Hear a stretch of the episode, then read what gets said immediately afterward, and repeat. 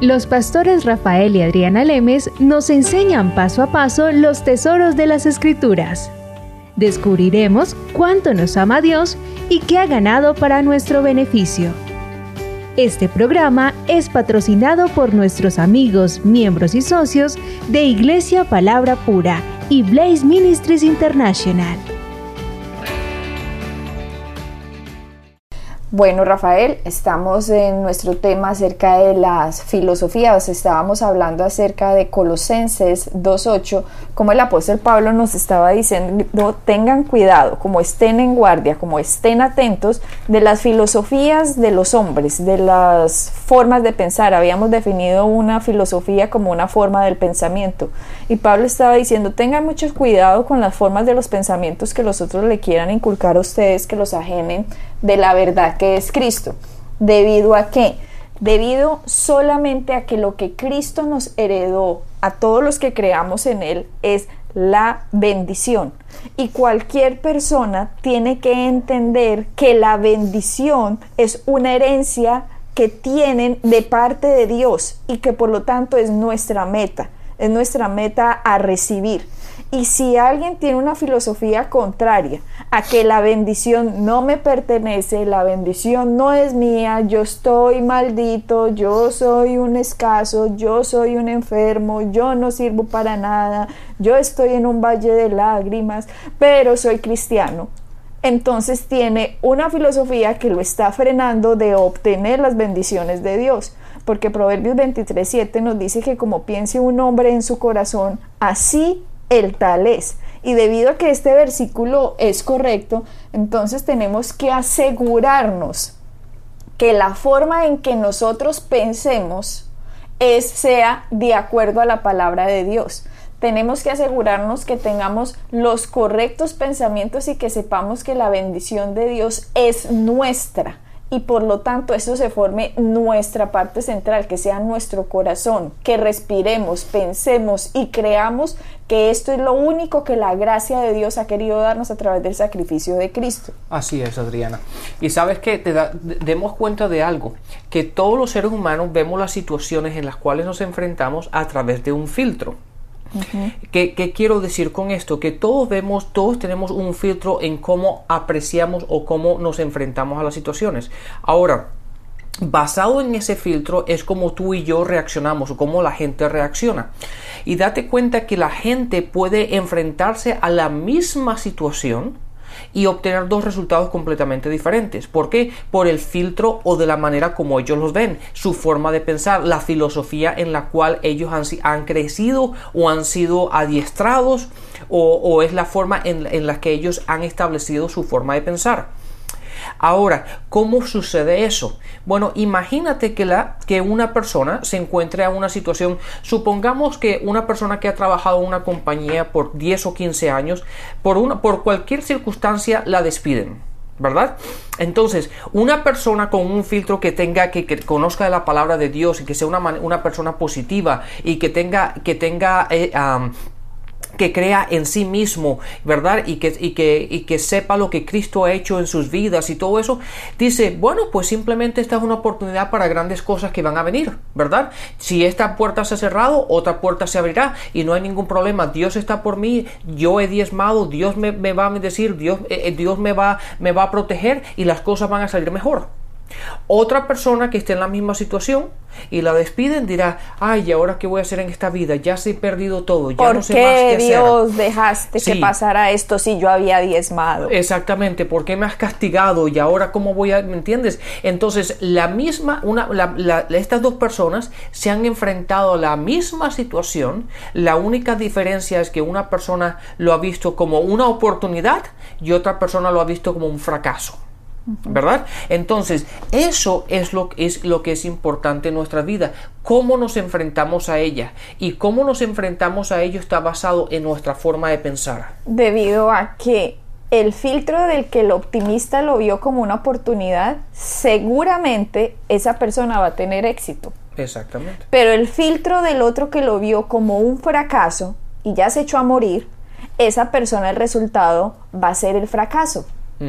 ¿Por qué? Porque como el hombre piensa en su corazón, así el tal es. Esos son los resultados que va a obtener. Así que si una persona está basado siempre en la expectativa de la bendición es mía, ¿listo? Y como sea, Jesucristo abre el camino, yo tengo que descansar en la obra terminada en la cruz, porque Él dio todo para mi bendición. Si yo siempre tengo esa actitud y esa expectativa, eso es lo que me va a pasar. Definitivamente lo que me va a pasar. Entonces el filtro, como tú dices, con el que veamos la vida, es el que va a determinar los resultados que nosotros obtengamos. Exactamente. Y Adriana, antes de seguir adelante, quiero volver a leer el pasaje este que estábamos hablando para que la gente entienda de, cuál es el, de lo que estamos, de lo que estamos explicando. En, en Colosenses, en el capítulo 2, vamos a leer del versículo 6 al 8, dice, por eso, de la manera que, hemos que han recibido a Cristo Jesús como Señor, vivan ahora en Él entonces, eso es lo que estamos hablando, el vivir, nuestra forma de pensar, de la manera como nos enfrentamos a las situaciones, a las circunstancias de nuestra vida, tienen que estar basadas en lo que somos en Cristo. Es eso lo que se refiere ahora vivamos en Él. ¿Cómo podemos vivir ahora en Él? De la única manera como podemos vivir ahora en Él es cuando hemos obtenido su palabra, cuando hemos obtenido lo que Él ha hecho en la cruz por nosotros, lo que somos nosotros en Cristo, cuando alineamos nuestra forma de pensar, cuando alineamos nuestras creencias, ¿verdad? De acuerdo a su palabra, es cuando empezamos a vivir en Él. Y, sigue diciendo, arraigados y edificados en Él, confirmados en la fe, como les enseñó y llenos de gratitud. Pero dice que, fíjate que dice confirmados, establecidos, ¿verdad? En Él, en la fe, con la cual Él nos enseñó y llenos de gratitud. Cuídense de, de, que nadie los cautive con las vanas y engañosas filosofías y que siguen tradiciones humanas, las que, de las que van de acuerdo a los principios de este mundo y no conforme a Cristo. Y Rafael, eso es también debido al pasado de cada persona. Porque si yo llego a los pies de Cristo, ¿cierto? Y yo entiendo, bueno, Cristo fue a la cruz para que la bendición de Abraham me alcance, la bendición espiritual, la bendición física, la bendición material, para que yo pueda ser de bendición a otros también. Listo, ese es el Evangelio, las buenas noticias, las demasiado buenas que es difícil de creerlas, que Dios mismo hizo todo esto a través de su Hijo. Listo, este es el Evangelio. Pero si en mi pasado yo tuve unos padres que me dijeron, usted no sirve para nada Usted no va a ser nadie en la vida. Usted va a ser un fracasado. Si yo tuve unos eh, líderes religiosos que me dijeron, Dios te va a maldecir, tú eres un maldito, lo que has hecho te va a seguir toda la vida, las maldiciones generacionales te van a llegar. Eso empieza a arraigarse en la vida de la persona. O que esa persona haya tenido una pareja y esa pareja le haya dicho, usted no sirve para nada, Usted no es nadie. Usted es un cero a la izquierda. Su autoestima usted la tiene, se la tiran por el piso. Cuando usted tiene ese tipo de background, ese tipo de, de, pasado, de pasado, digámoslo así, ese tipo de cosas que le han puesto a uno y uno se enfrenta a que Dios quiere esto para uno, uno tiene que poner en una balanza cuál es de verdad la verdad y cuál es el engaño. Porque hay dos aparentes verdades, digámoslo así.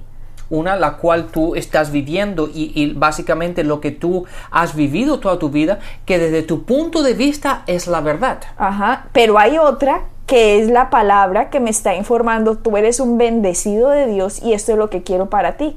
Entonces, si yo me estoy en la mitad y Pablo me está diciendo, tenga mucho cuidado significa que yo tengo que rechazar una de las dos. Me puedo quedar con lo que me han dicho todo mi pasado, lo que me dijo mi expareja, lo que me dijo el líder religioso, lo que me dijeron mis papitos, lo que me dijeron en el colegio, en la universidad, en el barrio, en el, país, etcétera, etcétera. Me puedo quedar con eso y hacer de mí un valle de lágrimas y deprimirme y cerrar las ventanas y poner cortinas oscuras y meterme debajo de la cama y no querer comer ni nada por el estilo. Ahí tenemos que entender que Satanás ya me engañó, porque eso no es una verdad, eso es una mentira disfrazada de verdad.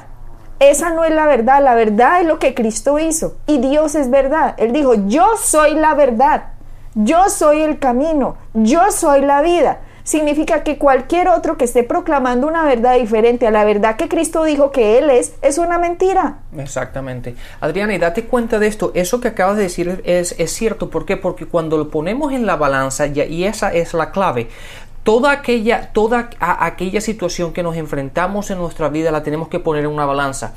Y como tú has dicho muchas veces, y a mí me gusta mucho eso como tú lo dices, todo esto se divide en Juan 10 días, ¿Por qué? Porque Jesucristo vino a darnos vida y vida en abundancia. Entonces, cuando tú dices, si a mí lo que yo quiero hacer es meterme en la, en la casa, cerrar las puertas y poner las, las cortinas oscuras, y e, etcétera, etcétera, ¿verdad? Eso no es vida y no es vida en abundancia. Entonces, si yo pongo en la balanza el hecho de que la gente me ha dicho a mí que yo no sirvo para nada, de que nunca, que siempre voy a fracasar, de que todo lo que todo lo que yo hago nunca lo termino. Y te dicen toda esta cantidad de cosas, pero después lo pones en la balanza en la que Dios dice que tú eres justo de que tú tienes valor, de que Él mandó a su Hijo por ti, de que tú eh, has sido adoptado en la familia de, Dios, de que tú estás en el reino de, Dios, de que tú puedes hacer las cosas, de que tú eres victorioso, de que tú caminas en prosperidad, de que tú caminas en sanidad. Si tú lo pones en la balanza, te das cuenta de que aquello que tú has estado creyendo en, tu, en el pasado no es correcto.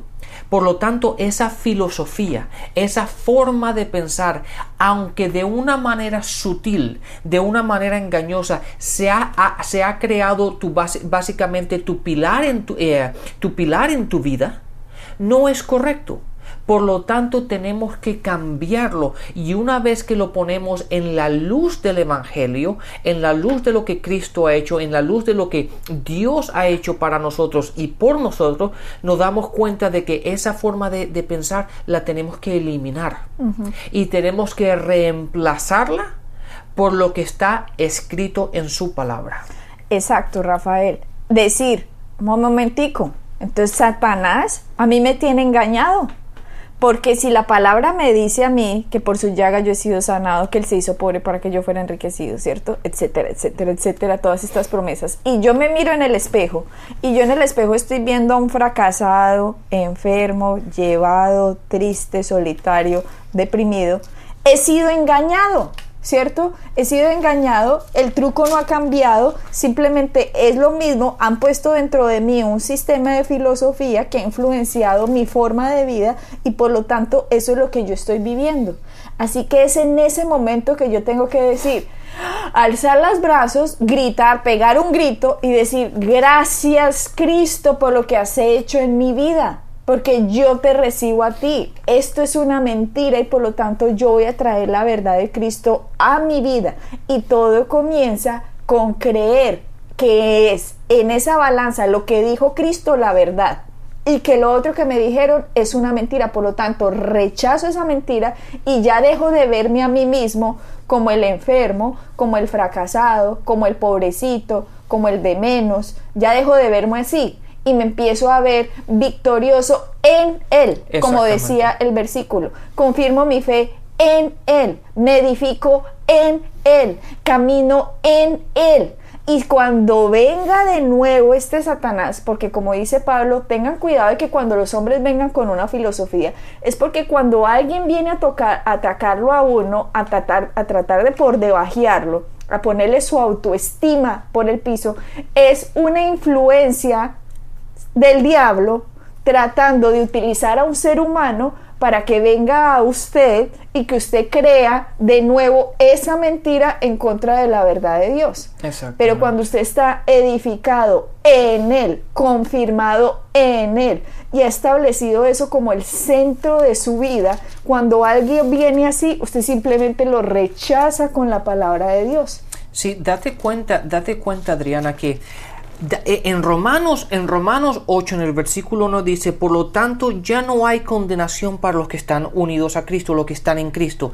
Entonces Dios no nos está condenando, ya Él nos ha sacado de ese reino, ¿verdad? Entonces Dios siempre te va a levantar, Dios siempre te va a edificar, Dios siempre te va a dar la oportunidad, en Dios siempre hay salida. Entonces todo aquello que te vaya a condenar, todo aquello que te vaya a, hundir, no es de Dios. Porque Dios lo que quiere es que tú te superes, que tú vivas esa vida en abundancia.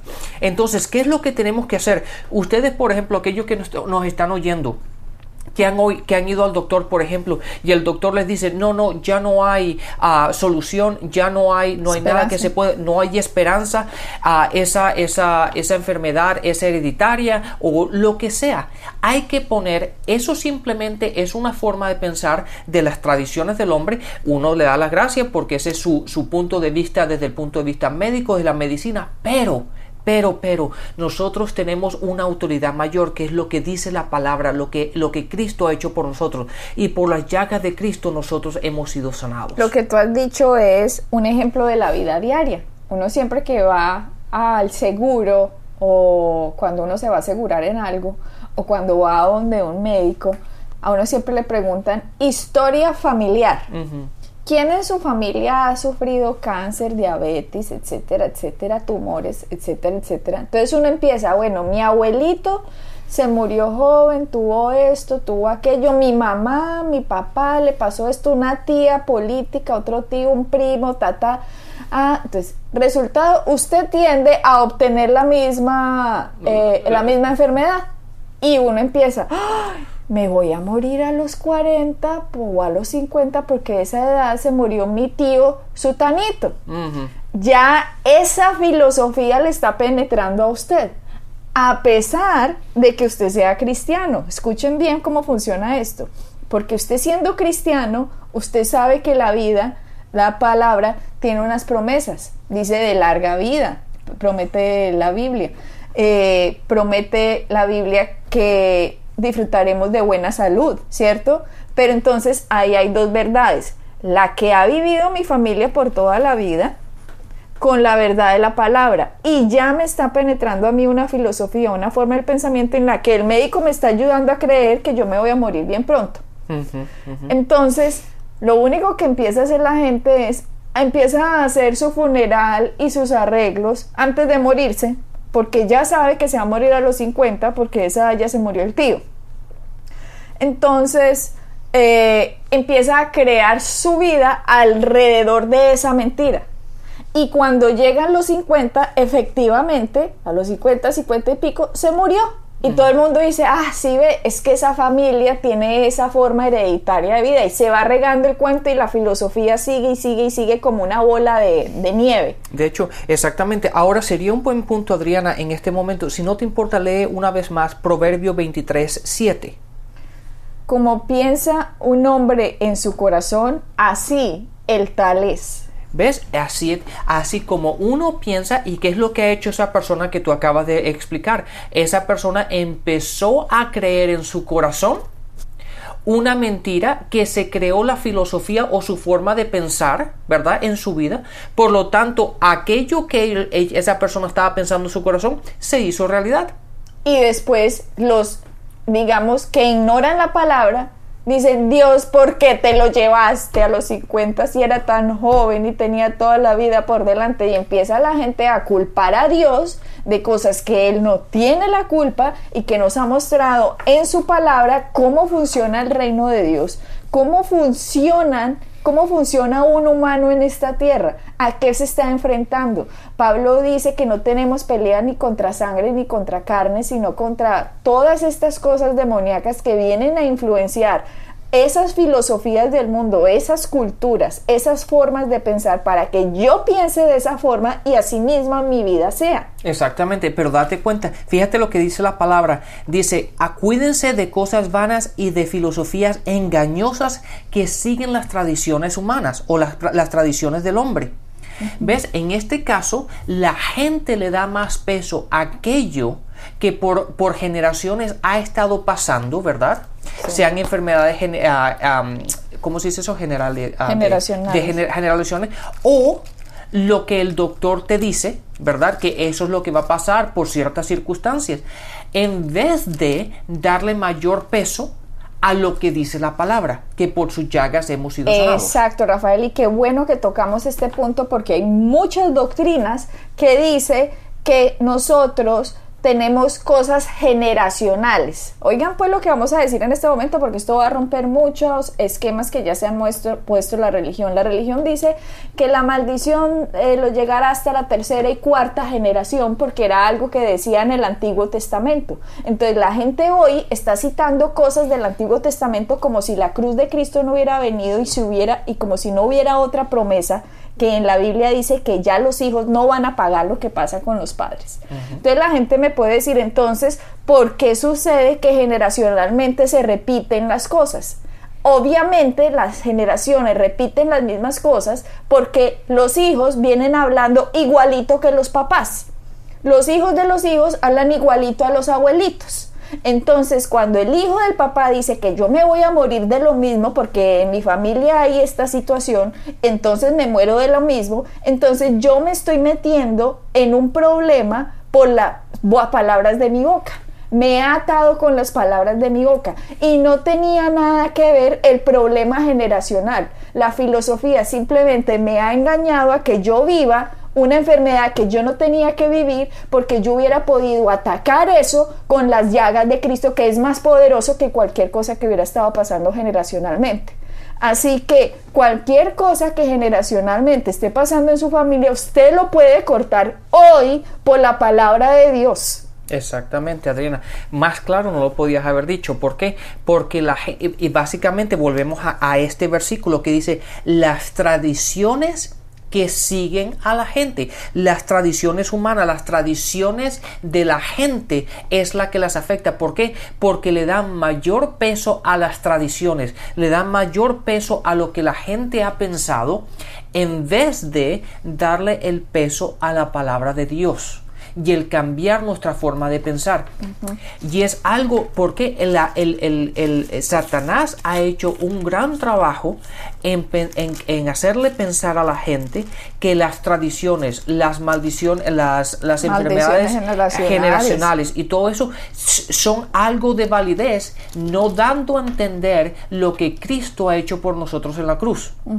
Y que hoy día tenemos la palabra de Dios, tenemos el nombre de Dios, tenemos la sangre de Cristo tenemos lo que Cristo ha hecho en la cruz para ti y para mí, en el cual tiene mayor peso y tiene mayor fuerza que cualquier cosa que pueda venir de fuera. Entonces, mientras que la gente no entienda esto y no empieza a cambiar esa filosofía, esa forma de pensar, van a seguir siendo afectados por aquello que han, eh, han estado creyendo o han estado hablando.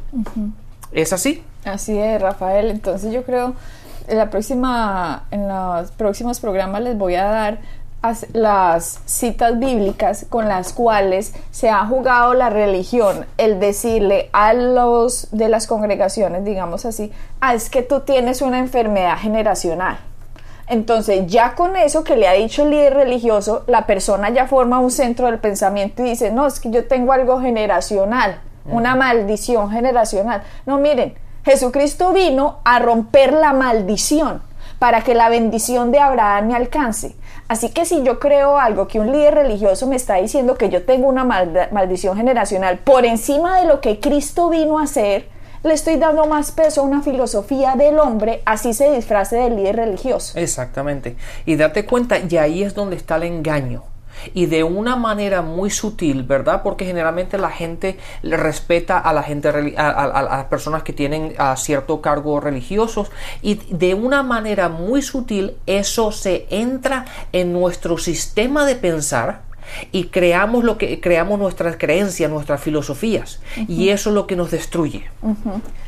Eso es lo que me ha pasado a mí cuando me encuentro con personas y me dice, no, es que me dijeron que yo tenía una maldición. Y yo le digo, ¿y entonces a qué vino Cristo? Cristo vino a llevar la maldición, Gálatas 3:13. Jesucristo se hizo maldición en el madero para que la bendición te alcance. Entonces, ¿por qué lleva la maldición que otro llevó?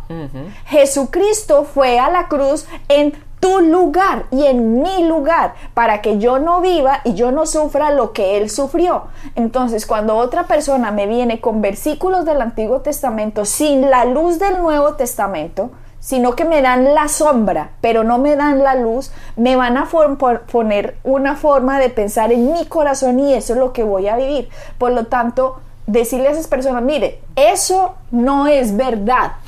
La maldición se corta cuando tú crees en la bendición de lo que Cristo te dio. Por lo tanto, deja de tener más fe en la maldición que en la bendición. Porque si uno tiene más fe en la maldición como un hombre piensa en su corazón, así el tal es. Así que una persona va a sufrir las consecuencias de lo que cree. Y desafortunadamente lo que cree la gente ha sido influenciado por los líderes religiosos a través de los siglos para mantenernos a todos como en una masa de temor y no de expectativa de la bendición. Exactamente, Adriana, y es que es tan sencillo que realmente la gente lo complica. ¿Por qué? Porque la palabra dice, por sus llagas hemos sido sanados. ¿Verdad? La palabra nos dice, por sus llagas hemos sido sanados siempre y cuando tú no tengas una enfermedad generacional o tu, o tu papá no le haya... No, no, absolutamente no. La palabra dice, por sus llagas tú has sido sanado, ¿verdad? La palabra, la palabra dice que no hay condenación a aquellos que están en Cristo. La palabra es la que te levanta, la palabra es la que te da luz, la palabra es la que te da vida, la palabra es la que te da la gracia. Entonces, ¿por qué siempre vamos a la parte negativa?